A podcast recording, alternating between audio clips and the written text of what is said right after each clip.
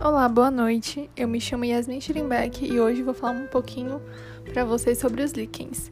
Primeiramente, o que, que vão ser os líquens? Eles são organismos que são formados por é, uma relação harmônica entre duas espécies. E quais seriam essas espécies? Os, as espécies fotobiontes, que são as algas, e a micobiontes, que são os fungos.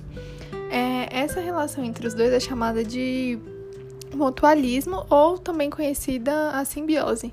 E o que, que seria essa simbiose? É que os dois necessitam exclusivamente um do outro para sua sobrevivência.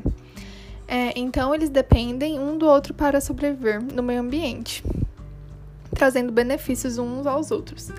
É, as algas, elas vão ser responsáveis é, principalmente pela fotossíntese.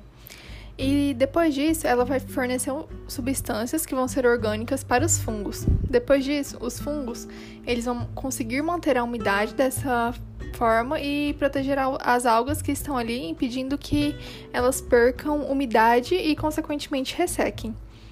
Então, essa seria a relação harmônica entre os dois. É, elas são muito resistentes às variações climáticas e elas podem ser encontradas principalmente em rochas e troncos de árvores, principalmente locais úmidos. E quais que seriam os tipos de líquens? A gente encontra os crostosos, que eles têm uma semelhança a uma crosta, o folioso, que parece com pequenas folhinhas, e o fruticoso, que é semelhante a um arbusto. Mas qual que seria a importância dos líquens? É...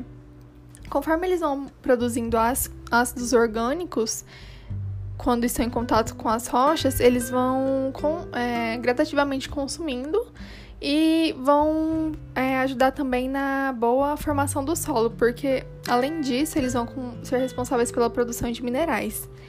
Eles são também capazes de suportar. Não, eles não são capazes de suportar poluição. E qual que seria o ponto através disso? É, em um local, eles são usados como bioindicadores, porque como eles não são é, suscetíveis, não aguentam a poluição, eles podem trazer informações se aquele ambiente onde eles se encontrariam é um ambiente saudável ou é um ambiente que está poluído. É, na sua reprodução, eles se reproduzem de forma sexuada. O esporo, ele pode ser transportado pelo vento ou pela chuva, e quando ele encontra um ambiente é, propício, ele vai se desenvolver. E é isso sobre os líquens, espero que tenham gostado.